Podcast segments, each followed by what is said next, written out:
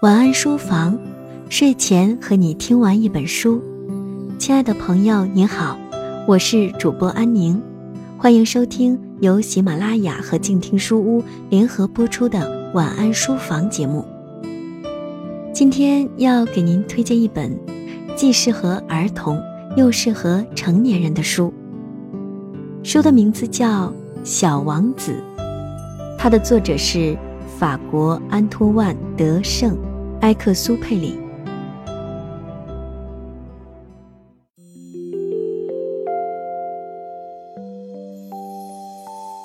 这是一个传奇的人物。他首先是一个飞行员，而且是法国最早的一代飞行员之一。他参加过两次世界大战，都幸运的活了下来。二战结束前的一九四零年，他流亡美国，侨居纽约。开始进行文学创作。一九四三年，又投笔从戎，参加盟军在北非的抗战。一九四四年，他在执行第八次飞行侦察任务时失踪。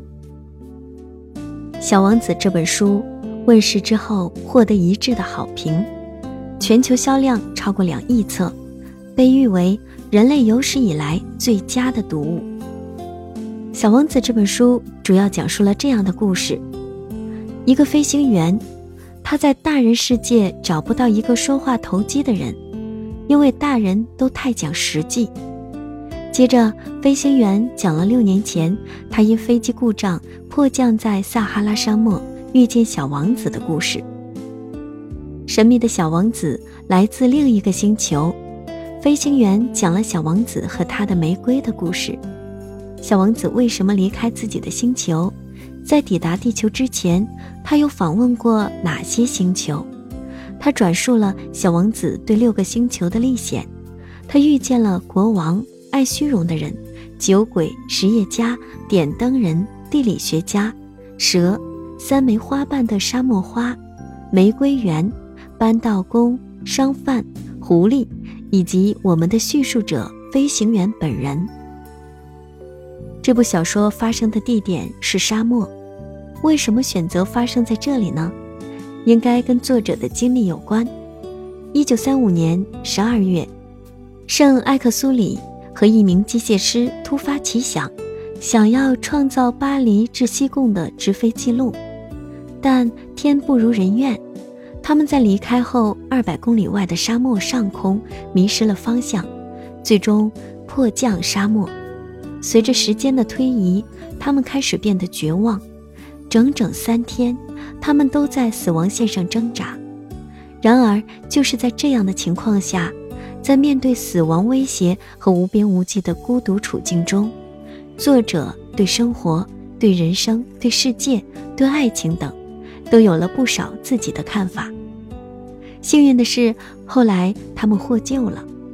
而他在沙漠里的思考，都在《小王子》这部小说中呈现出来。于是我们有幸读到了这本书，可以说是沙漠之旅启迪了作者的思想。他对沙漠有独特的情怀，因而沙漠也成了他作品中的特定场景。小王子和飞行员是在沙漠相遇的。小王子是一个质朴纯净而又任性的孩子，同样，飞行员也是一个保持稚嫩童心和想象力的人。但毕竟经历过人世间的沧桑，他总觉得自己老了。他说：“很遗憾，我不能透过箱子看到里面的绵羊。也许我有点像大人了，我大概老了。”他努力用一个孩子的思维和小王子交流。小王子告诉飞行员，他和自己喜欢的玫瑰闹了别扭，选择离家出走。他想要在旅途中找到答案，用好奇心和真情去探索一些问题的真正意义。小王子还是认为玫瑰和绵羊是他生命中最重要的东西。飞行员口中的一些重要和正经的事情，在他眼中根本没有什么意思。他甚至开始讨厌飞行员说话像大人的口吻，而我们可爱的飞行员此时还是滔滔不绝，想用自己的方式来打动和接近这个纯净的男孩子。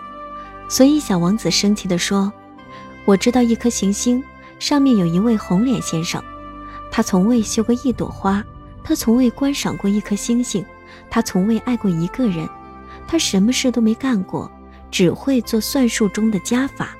他整天就像你一样反复的唠叨：‘我是个正经人，我是个正经人。’真是自命不凡，神气活现。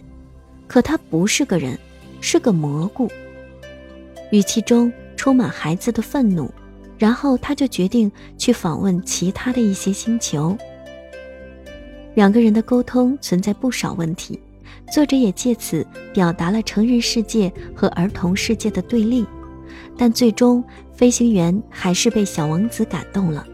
他又想到自己曾经是一个孩子的身份，所以在文章的最后，我们清晰地看到。飞行员被小王子的言行感染了，他们之间建立了一种微妙的关系。飞行员找回了内心的温暖和美好，暂时忘却了成人世界的污浊和不堪。是小王子让大人们明白，应该立刻回归与守护那已经沙化的人类精神绿洲。小王子在探索其他行星的过程。是寻找答案的过程，也是他心理成长的过程。每个星球都不同于他的星球，他见到了不同性格的人，视野得以开阔，心灵得以成长，这让他收获很多之前未曾了解的东西。如果不去访问星球，小王子只能停留在自己渺小的世界里。等他环游星球以后，却发现。自己再也无法回到当初那个美好的星球，就跟人生一样，我们需要出发，需要寻找。出发的时候已经失去，但不出发，我们又如何懂得珍惜身边的美好？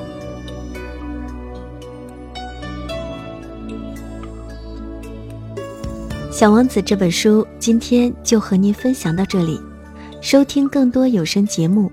欢迎您搜索公众微信号“静听有声工作室”，我是安宁，祝您晚安，好梦。